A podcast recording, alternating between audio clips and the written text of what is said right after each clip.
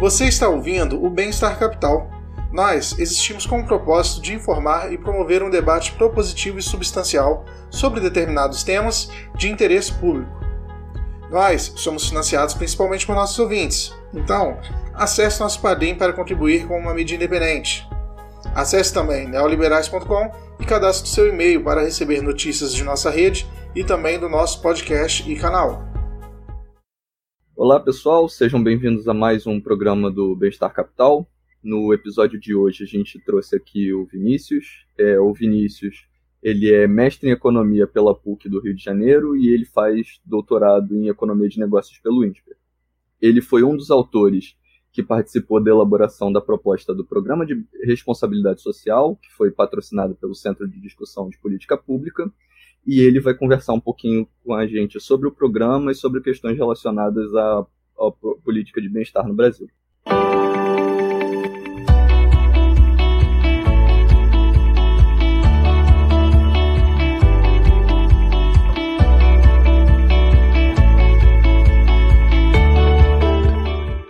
Bom, comigo aqui hoje está o João, do Centrismos. Eu sou o Gabriel, o seu host de hoje. E com a gente também está aqui o Vinícius. Vinícius, seja muito bem-vindo.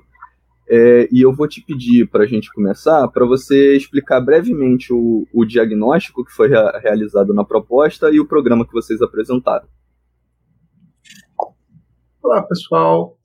Primeiro, obrigado pelo convite, pela oportunidade de falar projeto que a gente fez em parceria com alguns outros colegas, Marcos Mendes, Fernando Veloso, Ana Paula Bersot e Anel Machado, que é o Programa de Responsabilidade Social. E esse programa ele surgiu como um projeto para propor uma reformulação do sistema de proteção social brasileiro. O, a gente sabe já bastante tempo, já é um fato histórico do Brasil que existe um contingente relativamente grande de trabalhadores informais que não são protegidos pela rede de proteção social. Então, eles não estão protegidos pelo seguro social, porque não são trabalhadores formais, então eles não têm o acesso às políticas que são geridas no âmbito do INSS, e eles também têm um nível de rendimento uh, mais alto do que da população em, em situação de pobreza, então eles também não são um, um público que tem uh, nível de rendimento suficientemente baixo a ponto de serem atendidos pela, pelos programas de transferência de renda. Então a gente tem esse, esse público de trabalhadores informais que tem necessidades específicas, que tem uma, uma que tem particularidades uh, e, a, e a nossa proposta ela tem por objetivo justamente atender esse público. Historicamente, programas que, que tentaram uh, oferecer algum tipo de política pública para os informais tentaram formalizar essa parcela da população. Então, a gente tem, por exemplo, o programa do microempreendedor individual, a gente tem o contribuinte, os contribuintes de baixa renda do, da Previdência Social, mas esses programas eles não conseguiram atingir a escala necessária para reduzir significativamente a informalidade no Brasil. A gente permanece com um contingente muito grande de trabalhadores informais. E nesse sentido, a nossa proposta ela inova porque em vez de tentar trazer a rede de, de empregos formais, de trabalho formal para os trabalhadores informais, ela amplia a rede de proteção da, uh, dos programas de transferência de renda, uh, fazendo alguns ajustes uh, porque evidentemente esse público tem necessidades, como mencionei agora pouco, diferentes da população mais pobre. Então, na nossa reformulação, a gente trabalha basicamente um, alguns ajustes na, na estrutura de benefícios dos programas de transferência de renda, Bolsa Família, no caso.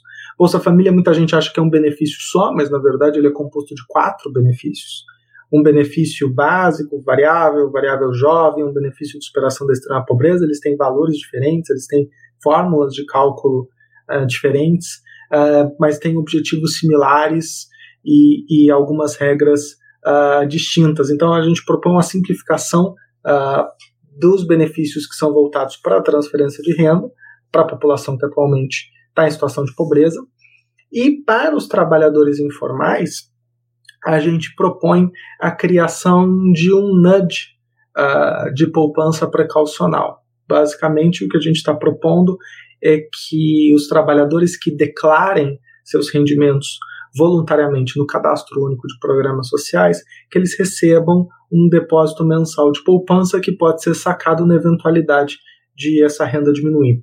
Essa renda é, pode ser a diminuição dessa renda pode ser verificada com uma nova declaração do trabalhador no próprio cadastro único dizendo minha renda caiu. Então, uh, nesse sentido, a gente não cria um mecanismo uh, de, de, poupança forçada, mas sim um mecanismo que, que guarda um recurso que o trabalhador pode sacar a qualquer momento, uh, contanto que, que o seu rendimento caia, e que oferece um colchão de proteção em momentos de maior dificuldade. Então, a gente tem uma combinação de reforço e aprimoramento da, dos mecanismos de transferência de renda. O programa Bolsa Família ele passaria a ser mais focalizado para a pobreza extrema, teria um, um aumento da, da, linha de pobreza da extrema, uh, que hoje está em 89 reais, para alguma coisa perto de 125 reais per capita. E isso também teria algumas mudanças em fórmula, alguns ajustes que permitiriam que o programa ficasse um pouco mais potente para o combate à pobreza extrema. E a grande inovação realmente é essa parte do, do trabalhador informal. Ao mesmo tempo em que a gente trabalha algumas outras ações que têm por objetivo oferecer um fortalecimento da rede geral de proteção social, então a gente trabalha na nossa proposta uma universalização do cadastro único de programas sociais, com recurso para que isso possa ser feito, uma diversificação dos canais de atendimento. Hoje, quem quiser o acesso ao programa Bolsa Família precisa se inscrever nesse cadastro único. O cadastro único ele requer que você vá até um posto de cadastramento e preencha um questionário. questionário composto de vários blocos, uh, cuja primeira entrevista leva, e para uma família média, certamente mais de uma hora. E a ideia seria diversificar os canais de atendimento para que você pudesse atender eventualmente famílias que têm condição de preencher o cadastro, que tem acesso à internet, conseguem preencher o cadastro de forma eletrônica ou atualizar seu cadastro de forma eletrônica, que possam fazê-lo, uh, para que a assistência social possa focar nas famílias realmente mais, mais vulneráveis. Né? Quando a gente está falando de proteção social de forma mais geral, a gente está falando inclusive das pessoas em situação de vulnerabilidade extrema. Estamos falando de pessoas em situação de rua, pessoas com, com deficiência, dificuldades cognitivas, enfim, você está falando de um universo de vulnerabilidade muito grande que requer uh, diferentes graus de atenção. Então, quando a gente diversifica canais de atendimento, a gente possibilita direcionar os esforços da assistência social para a identificação e caracterização socioeconômica das famílias realmente mais vulneráveis. Já, dado que as inscrições por aplicativo, as inscrições eletrônicas, elas até pegam a população de mais baixa renda, mas geralmente ali acima do, do segundo, do terceiro desses uh, da distribuição de renda. Se a gente quiser focar e ter um programa efetivo para o primeiro decil, é necessário ter algum, algum componente de atuação presencial. Uh, então a gente trabalha a questão do cadastramento, a gente uh, também propõe um benefício uh, de, de poupança para que os jovens tenham incentivo a terminar o ensino médio.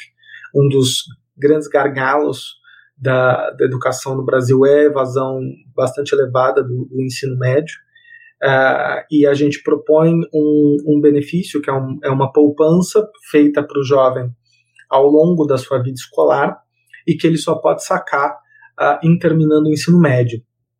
Existe um, uma referência, esse programa a gente está uh, propondo em escala nacional, baseado em um programa que existiu no estado do Rio de Janeiro, que teve a, o seu impacto avaliado numa, numa dissertação, numa tese de doutorado da PUC do Rio de Janeiro, lá do, do Vitor Pereira, que avaliou o impacto do programa e mostrou que o programa não só reduziu a evasão escolar, como não comprometeu o aprendizado dos alunos. Então, é uma, é uma combinação de resultados que é bastante interessante, que justifica uh, uma atuação uh, nessa linha. Quando a gente está falando de evasão do ensino médio, evidentemente a gente está falando de uma uh, gama uh, de fatores que acabam contribuindo para esse resultado. Quando os jovens atingem essa idade, eles já têm uma, um custo de oportunidade, como a gente chama, relativamente grande de ir para o mercado de trabalho. Então, eles já têm uh, como opção algum tipo de trabalho informal e veem pouco sentido no ensino médio. A estrutura uh, de ensino ela é, é voltada sempre para a etapa posterior. Então, o nosso ensino médio, os ensinos médios ao, ao redor do mundo, eles são tipicamente desenhados para quem quer ir para o ensino superior. Se o jovem não vê perspectiva de ir para o ensino superior, uh, aquilo começa a fazer muito pouco sentido para ele. E tendo uma competição do mercado de trabalho uh, oferecendo alguma remuneração uh, para ele, ele tem uma propensão mais alta a evadir. Nesse sentido, ter algum incentivo financeiro para manter esse jovem uh, no ensino médio para que ele termine o curso é relevante.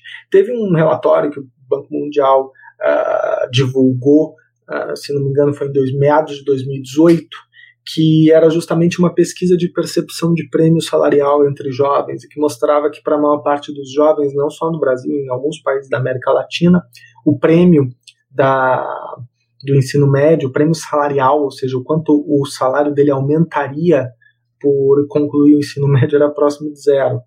Uh, e aí, nesse sentido, você combina a percepção de um baixo prêmio salarial com a baixa perspectiva de fazer ensino superior e o terceiro fator, concorrência com o mercado de trabalho, de fato, assim, a evasão ela, ela acaba sendo um, um, um fenômeno uh, compreensível. Então, a gente oferece um incentivo financeiro com o objetivo justamente de combater uh, a evasão por meio desse canal. E a gente também fortalece outras ações que vão além da transferência de renda, como, por exemplo, a gente uh, uh, nosso projeto de destinação de recursos para programa, o pro programa de visitação domiciliar voltado à primeira infância, que é o programa Criança Feliz, que é um programa que tem por objetivo promover a estimulação infantil nos primeiros três anos de vida da criança, que é um período crítico para o desenvolvimento de habilidades motoras, cognitivas. É um momento que o cérebro está se formando e é um momento em que as intervenções de política pública elas tendem a gerar efeitos de longo prazo, seja em capacidade de aprendizado, em empregabilidade, salários, redução de índices de violência. Então, a, a, gente reconhece na nossa proposta que política social vai muito além da transferência de renda. Quando se criaram os programas de transferência de renda lá atrás, eles tinham um objetivo de superação da pobreza no curto prazo, mas também superação de pobreza intergeracional. Por isso, esses programas eles têm condicionalidades muitas vezes, condicionalidade de saúde, condicionalidade de educação. Porque o objetivo era oferecer a transferência de renda hoje e que por meio do cumprimento dessas condicionalidades, no longo prazo, as famílias conseguissem se emancipar da condição de pobreza. Uh, o evidência que surgiu ao longo dos anos, conforme esses programas uh, foram amadurecendo, é que uh, eles conseguiram sim impactar indicadores meio, uh, tanto de educação como de saúde. Então, você conseguiu gerar um aumento na frequência escolar, você conseguiu gerar o aumento no cumprimento das condicionalidades de saúde, vacinação, pré-natal, mas você teve um impacto muito limitado nos indicadores finalísticos que a gente realmente gostaria que fossem impactados. Então, por exemplo, você aumenta a frequência escolar, mas não aumenta a aprendizagem. Você aumenta a frequência escolar, uh, mas é, diminui a probabilidade, é, mas não afeta a probabilidade de a pessoa realmente conseguir um emprego e ter um salário maior. Então, você teve o, o, o efeito, ele foi bastante limitado mostrando que uh, o, o, que sugere né, que a atuação sozinha dos programas de transferência de renda, embora tenha impacto positivo em uma série de dimensões da vida das pessoas, não resolve todos os problemas. Né? E aí, nesse sentido, a gente diversifica o portfólio de ações da política social, a gente fortalece outras ações da política social, como, por exemplo, o programa Criança Feliz, uh, muito uh, com base na literatura de desenvolvimento infantil, os impactos uh, do desenvolvimento infantil ao longo de toda a vida uh, das crianças é, para uh, ter canais de impacto no longo prazo. Né? Então, a, a, gente sabe pouco uh, ainda sobre qual é a fórmula para a emancipação da pobreza, para a superação definitiva da pobreza, mas a gente sabe que transferência de renda sozinha uh, não consegue fazer esse papel. Então a ideia é fortalecer outros programas que uh, tiveram impacto nessa, nessa direção em escalas menores. Programas de desenvolvimento infantil na Jamaica, nos Estados Unidos, em diversos países houve experimentos realizados com grupos relativamente pequenos de crianças que mostraram uh, impacto no longo prazo em diversas variáveis de longo prazo, aprendizado, nota em teste padronizado, enfim. Só que isso não é uh, transferência de renda, é atenção, estimulação uh, infantil. Então a gente tem um foco do programa nessa área e a gente também, para financiar é, esse programa, é, a gente propõe essa reformulação da estrutura de benefícios trabalhistas. O Seguro Família, que é esse programa do, da poupança do trabalhador, ele é um benefício de natureza trabalhista, ele não é um benefício de natureza assistencial. Por que, que ele é um benefício de natureza trabalhista? Porque quanto maior a sua renda declarada do trabalho, maior o valor da sua poupança.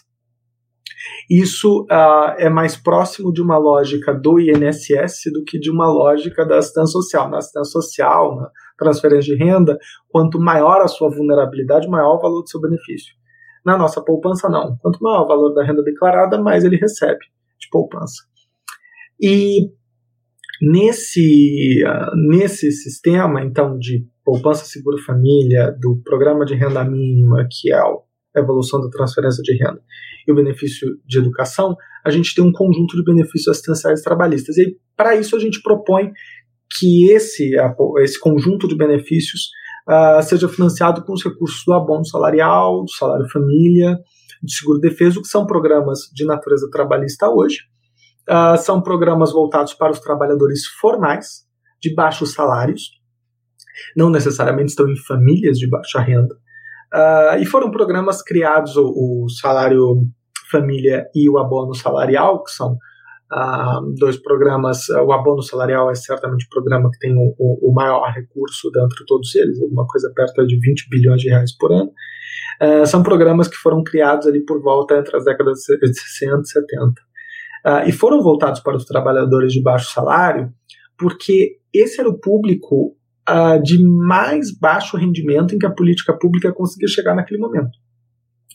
Uh, inclusive, o salário família, ele sequer é operado pelo governo, ele é operado pela empresa, porque o governo não tinha condição de pagar benefício direto para essas pessoas. É, não é trivial a gente imaginar que o governo tem uma operação de pagamento de benefícios tão grande como tem hoje, uh, com o programa Bolsa Família e teve com o auxílio emergencial. Essas operações são complexas de estruturar e naquela época não se tinha. Então se desenhou esses programas voltados para o, o trabalhador formal de baixo salário com o objetivo de chegar na população mais pobre possível.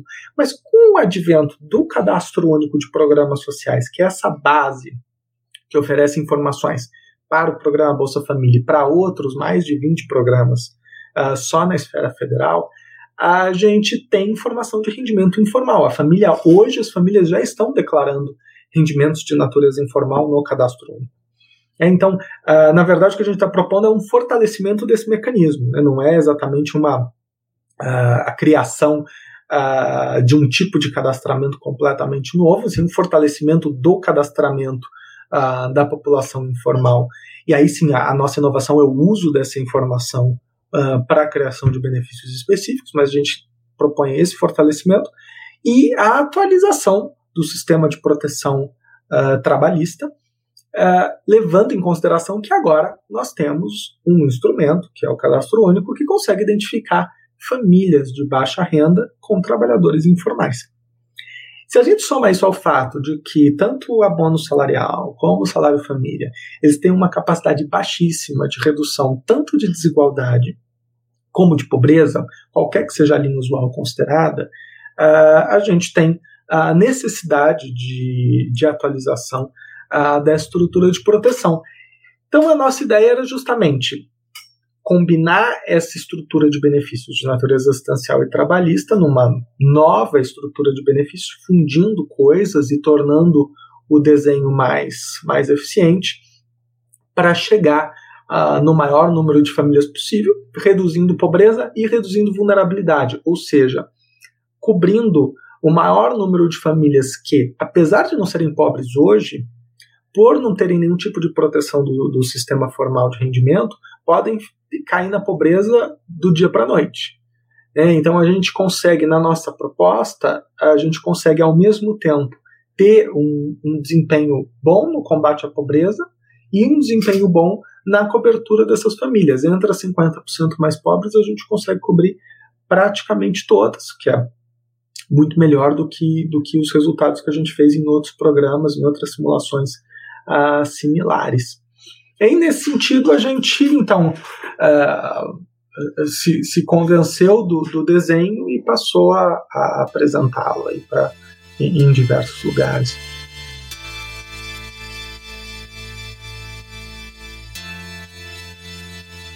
Ok, muito obrigado, Vinícius. Ah, bom, o Bolsa Família ele é consagrado como um exemplo de sucesso da focalização de política pública. É, no entanto, na publicação, você e seus colegas comentam que o programa ele não surtiu efeitos relevantes nos indicadores de aprendizado, apesar de ter aumentado a frequência. É, na sua opinião, há um limite para a capacidade de programas de transferência atuarem sobre indicadores de aprendizado, ou essa limitação do Bolsa Família se deve a algum outro fator? Olha, a, na verdade, ali a gente se refere a programas de transferência de renda em geral, não é especificamente Bolsa Família.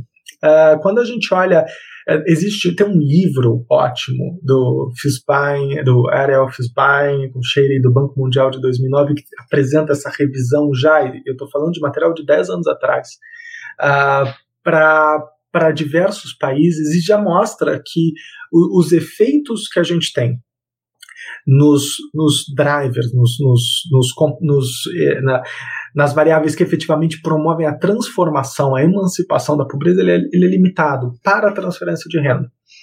Ah, então, é, a gente precisa. E por outro lado, a gente tem evidências extremamente positivas dos programas de visitação domiciliar voltados para crianças nos primeiros mil dias de vida.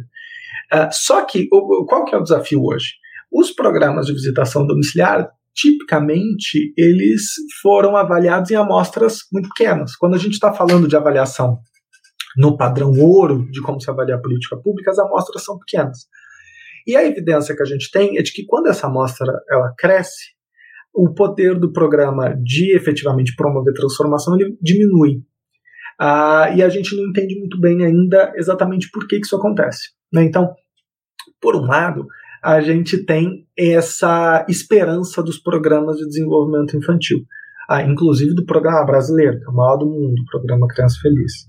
Ah, e dos programas de transferência de renda, já existe uma evidência consolidada internacional de que eles têm uma capacidade limitada ah, de promover a superação da pobreza intergeracional.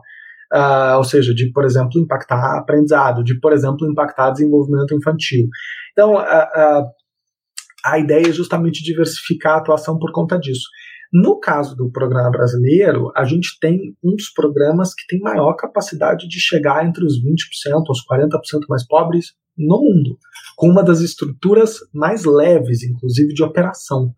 O cadastro único é um instrumento autodeclaratório, quer dizer, a, a família que, se, que, que deseja ingressar no cadastro único ela tem direito de fazê-lo, ela vai a um posto de cadastramento, ela dá suas informações e isso sobe dentro de um sistema, são feitas algumas avaliações, algumas checagens e a partir disso benefícios são concedidos ou não. Esse é um modelo que não é comum no resto do mundo. Uh, o resto do mundo com desempenho pior de focalização, tem um trabalho muito maior fazendo pesquisa domiciliar, modelos estatísticos de previsão de renda, etc. Então, é, o Brasil tem uma tecnologia de chegar na população mais pobre que o resto do mundo não tem e que precisa ser levada em consideração em qualquer proposta de redesenho. Nesse sentido, a gente sempre pontua isso para dizer, olha, a, a, renda básica, uma renda básica universal voltada para todos, faz muito pouco sentido na nossa realidade. Se a gente não tivesse nada e começasse essa discussão agora, ainda assim haveria muitos pontos a favor de uma renda focalizada. Agora, com a nossa estrutura, com a nossa tecnologia que é única e que a gente tem que tomar muito cuidado para não perder, de chegar na população mais vulnerável, não faz sentido nenhum a gente discutir, desmontar esse sistema para tentar construir uma coisa nova. A gente precisa aprimorar e fortalecer essa estrutura que, que a gente já tem hoje, porque ela está dando resultado. Se você olhar, tem um relatório que o Banco Mundial publica a cada dois anos que chama Safety Nets, 2016, 2018. Nesse relatório, eles fazem a é, varia um pouco, às vezes, o indicador de, de ano para ano, mas é basicamente probabilidade do benefício realmente chegar nos 20% mais pobres, de, de diferentes jeitos. E o Brasil está sempre ali entre os cinco melhores, está é, é, tá sempre entre os melhores países de focalização. Com o custo da nossa estrutura, que é uh, relativamente mais baixo que o dos demais países, esse resultado é fantástico.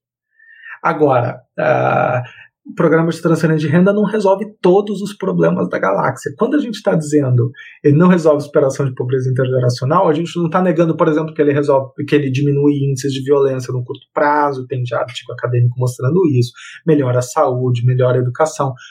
Mas a superação do longo prazo, que curiosamente era justamente o que se esperava dele no início, não aconteceu do jeito que se imaginava. Bom, uh, não quer dizer que não tem impactos muito positivos em outras áreas. Só quer dizer que, para isso, talvez a gente precise de mais. Talvez exista a armadilha de pobreza, talvez existam alguns outros fenômenos que a gente precisa atacar em conjunto para poder obter o resultado. Nós, na nossa proposta, apostamos muito na questão do desenvolvimento infantil. Perfeito, Vinícius. Então, é, aproveitando o gancho do que você comentou sobre o, programa de renda básica universal, eu queria pontuar aqui que no estudo que vocês apresentaram, vocês simularam é, um programa de renda básica universal, certo? Com um, um, um, orçamento limitado e comparável a outros programas de transferência de renda. E vocês mostraram que, apesar da cobertura é, é, mais elevada né, em comparação aos outros, o programa de, um programa de renda básica universal menos eficiente em reduzir a, em reduzir a pobreza. Isso quando a gente controla por, pelo tamanho do programa. Então, é, eu queria que você, aproveitando que você já, já comentou um pouquinho a respeito, eu queria que você se aprofundasse nessa questão, porque existe de fato uma argumentação no debate público de que um programa de renda básica universal ele é mais eficiente porque ele dá um certo bypass em todas essa, toda essa burocracia que se cria para fazer um programa de transferência de renda, certo? Ele também supostamente não teria efeitos perversos sobre o mercado de trabalho. É, então, queria que você comentasse um pouquinho mais a esse respeito, por favor. Claro. Bom, uh, eu acho que a gente pode uh, dividir uh, a questão em duas. A primeira é a questão das simulações e da, da potência dos programas de, de transferência de renda universal focalizado para reduzir pobreza. Uh, primeiro, no nosso trabalho, a gente faz um, uma discussão essencialmente metodológica, no sentido de que, para comparar um programa de transferência universal com um programa de transferência focalizada, eu preciso comparar programas de orçamento igual.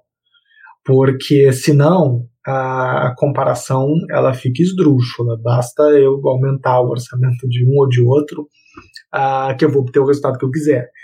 Então, a gente coloca os dois em, em, pé de igualdade. Isso é importante de se discutir porque o debate público, ele às vezes vai muito rápido para a questão de como se financia a política.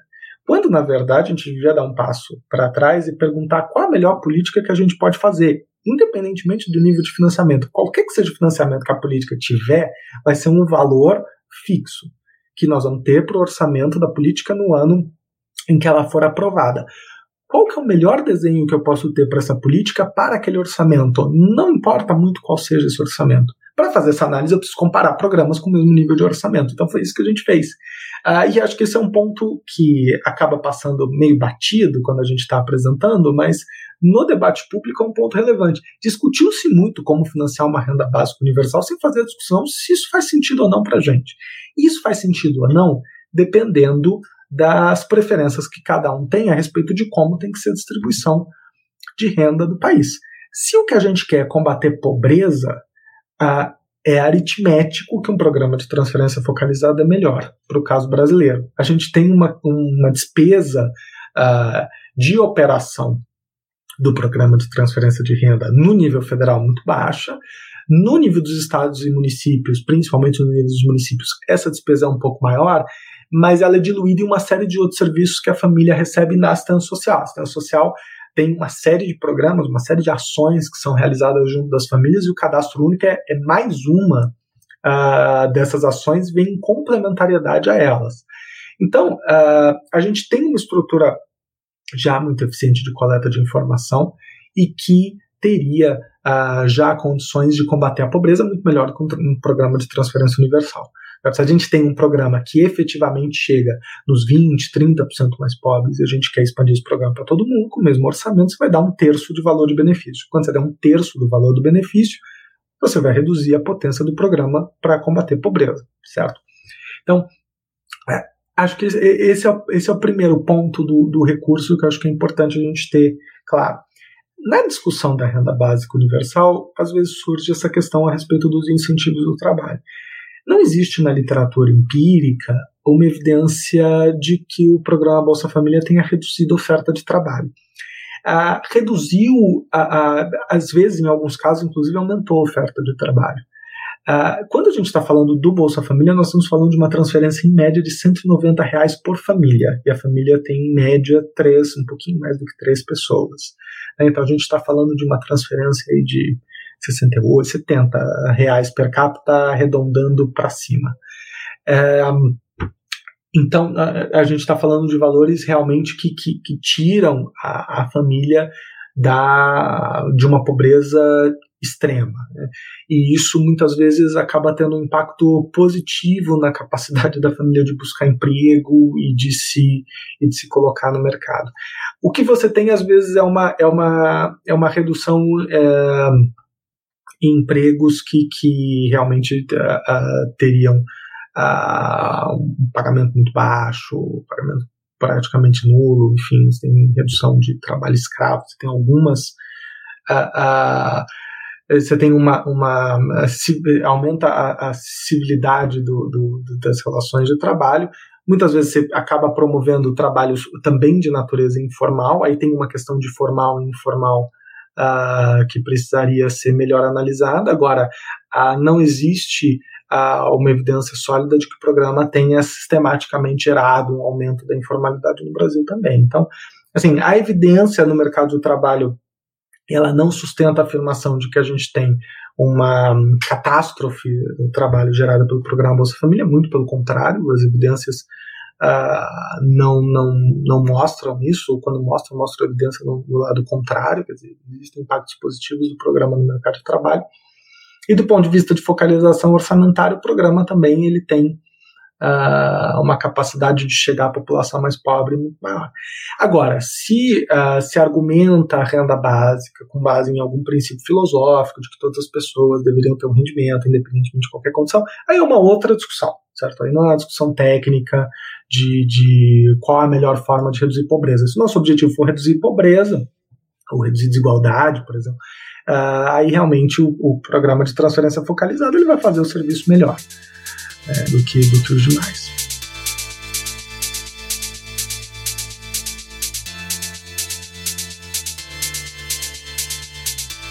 Bom, uh, entrando já num dos programas que suscitou muito esse debate sobre renda básica universal, foi a questão do auxílio emergencial. Existe uma série de críticas a respeito do desenho do programa, sobre a execução do programa, verificação do cadastro e sobre a sua eficiência. Uh, a gente gostaria de ouvir a sua opinião a respeito do auxílio emergencial, o que poderia ser diferente e quais lições a gente pode aprender com ele para políticas de transferência de renda. Bom, uh, o auxílio emergencial ele foi uma resposta a um choque sistêmico, né, uma mudança de natureza nacional pela qual o mundo passou, em particular o Brasil, uh, que é justamente a pandemia e a necessidade de se promover distanciamento social como uma medida de uh, limitar a disseminação do vírus. Nesse contexto, a transferência de renda com o objetivo de amenizar a saída das pessoas do mercado de trabalho e até promover a saída das pessoas do mercado de trabalho de, de forma temporária é totalmente justificável. Então, uh, você tem uma transferência de renda que tem um objetivo que, em condições normais, uh, não, não, não, não se discutiria um programa dessa natureza, né? Uh, mas para aquele momento específico, uh, o desenho do programa, e considerando a, a, situação de emergência, a necessidade de se implementar o programa muito rapidamente, também acho que a gente não tem, não, não seria justo a gente colocar um sarrafo muito alto uh, a respeito de como, como desenhar o programa. Teria alguns aspectos na lei que poderiam ter, ter melhorado, de fato, e a calibração do valor uh, também talvez pudesse ter sido feito de forma diferente. Agora, uh, considerando o contexto em que se estava naquele momento, e que infelizmente a gente arrasta até hoje, esse tipo de, de, de programa ele tem a sua justificativa. Fora de um contexto de pandemia, Uh, o auxílio emergencial ele não é um programa bem adaptado para combate à pobreza. Ele é voltado para a população de mais de 18 anos. A pobreza ela é concentrada em crianças. Se você olhar o gráfico de pobreza por distribuição de idade, ele é uma escadinha. Uh, então, focalizar um programa em adulto não vai combater pobreza de forma eficiente em condições normais. Né? O Bolsa Família, parte do sucesso dele em combater pobreza é focalizar em criança, é focalizado em adulto. E ele não tem mecanismo para se checar devidamente estrutura familiar. Né? Então, uh, ele, não, ele acaba não sendo, na prática, um benefício que é baseado em rendimento per capita. Nesse sentido, ele, ele não é uh, exatamente adequado para combate à pobreza. Não estou nem entrando no mérito de valor. Uh, agora, uh, e se a gente olhar pelo outro lado, vamos pensar nele como um mecanismo de seguro, ele também não funciona, porque ele é uma transferência de renda exatamente nos mesmos moldes qualquer outra transferência de renda. Você recebe por ter o rendimento em um determinado patamar que pega metade da população brasileira, certo? Então, pensando em meio salário mínimo per capita. Então, a gente tem um, um programa que não exerce um papel de seguro e não tem capacidade de transferência de renda. Fora da pandemia, uh, ele não tem papel, é, é, ele não tem papel claro dentro do rol de políticas públicas. Uh, por que a gente teria um programa dessa natureza? É, é, é difícil de encontrar a, a, justificativa. E tentar ter um programa dessa natureza para combater a pobreza é andar para trás, no sentido que a gente tem ainda um, um, contingente muito grande de pobreza concentrada em crianças. Então, é, e tentar atingir a criança por meio de um mecanismo focalizado nos pais, enfim, não funciona. Então, a gente é, não teria condição de manter, não vejo muito sentido em manter esse programa, uh, uma vez que a pandemia acabasse. E aí, uh, nesse momento, dizer, a gente precisa de vacinação para a pandemia terminar o mais rápido possível, a gente conseguir normalizar a situação o mais rápido possível e poder discutir uma reformulação da estrutura de proteção social, né, que seja mais de longo prazo. Uma situação na qual a gente ficou ano passado e a gente continua é que Uh, a gente gastou com o auxílio emergencial o equivalente a 10 anos do programa Bolsa Família. Bolsa Família não tem reajuste desde 2018. Uh, a gente acaba numa situação um pouco uh, curiosa de que a gente gastou muito cartucho com o auxílio emergencial ah, e basicamente perdemos a, a, a, é, é, a, gente gastou tanto com, com o auxílio emergencial que a gente perde a oportunidade de fazer coisas com outras políticas que poderiam ter um caráter muito mais estruturante. Perfeito, Vinícius. É, Para fechar, está é, tá tramitando no Senado agora um projeto de lei de autoria do Tasso Gereissati, é, que inclusive é homônimo à, publicação que vocês e seus colegas fizeram, né? E ele cita o, o trabalho de vocês. É, eu não conheço os detalhes do projeto de lei, até porque provavelmente, como ele ainda vai para a relatoria, ele vai mudar bastante, mas é, eu queria que você comentasse se teve algum, se, se, houve algum contato por parte do senador, se houve algum interesse no trabalho que vocês publicaram, se tem de fato é, é semelhanças com a proposta que você apresentou e que você desse um, um, panorama geral assim do que você entende a respeito desse projeto. Ok. O, o projeto, de fato, é, faz, faz menção ao nosso trabalho, acho que é, é, em grande medida ele, ele uh, aproveitou várias das discussões e várias das propostas que nós fizemos. Uh, ele propõe, tem alguns aprimoramentos que são, são sugeridos no projeto, um deles, por exemplo, é o estabelecimento de metas plurianuais para redução de pobreza, metas que têm gatilhos associados a elas, enfim, uh, e que poderiam Uh, então promover, por meio do acionamento dos gatilhos, um, um mecanismo de, de fortalecimento uh, da, dos recursos poderiam ser direcionados, de aumento dos recursos poderiam ser direcionados para a proteção social, na eventualidade de, de, as taxas de pobreza subirem. Então, uh, nesse sentido, ele tem esse aprimoramento da parte social que eu acho bastante interessante. Uh, tem uma questão associada à possibilidade de oferecimento do crédito da poupança seguro família, aquela poupança voltada para o trabalhador, uh, como colateral uh, de uma operação de microcrédito. Acho que é, é uma inovação interessante. O microcrédito ele é uma das poucas operações de crédito que consegue ser focalizada na população de mais baixa renda. Crédito é uma coisa que a gente que, que é, é, meio esquisito o crédito ser focalizado, porque crédito geralmente é direcionado para maior capacidade de pagamento, maior capacidade de pagamento está associado a algum nível de rendimento capaz de fazer frente às parcelas, certo? Então, uh, mas o microcrédito, uh, quando a gente olha no cadastro único perfil de de crédito da população por linha de crédito, e isso tem algumas publicações do próprio Ministério da Cidadania uh, que mostram isso no caderno de estudos. Uh, eles têm uma publicação de caderno de estudos, se não me engano, número 32 ou 33, tem uma publicação que, que foi feita em parceria com o Banco Central que mostra esse perfil de crédito dos, uh, das pessoas inscritas no cadastro único. E o microcrédito é a única modalidade de crédito em que ele vai mais para quem está no Bolsa Família do que para quem não está dentro do público do cadastro único. Né? Entre a população mais vulnerável, ele tem uma proporção maior uh, naqueles que têm rendimento menor, entre aqueles que já têm uh, baixa renda. Então, uh, ele é um mecanismo que chega, de fato, no, no trabalhador informal, já, de alguma forma, né?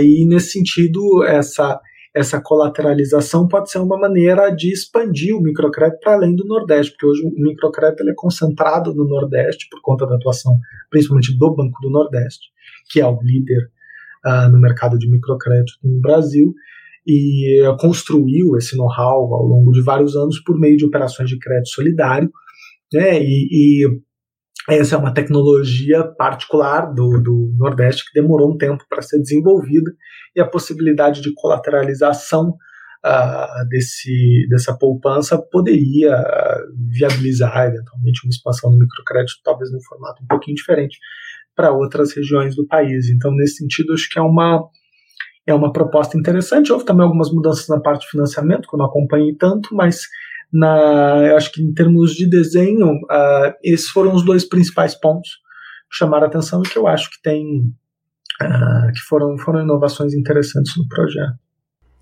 Perfeito, Vinícius. Eu queria primeiro agradecer a sua presença aqui no nosso programa, as informações que você passou para a gente, para nossa audiência, muito bacana.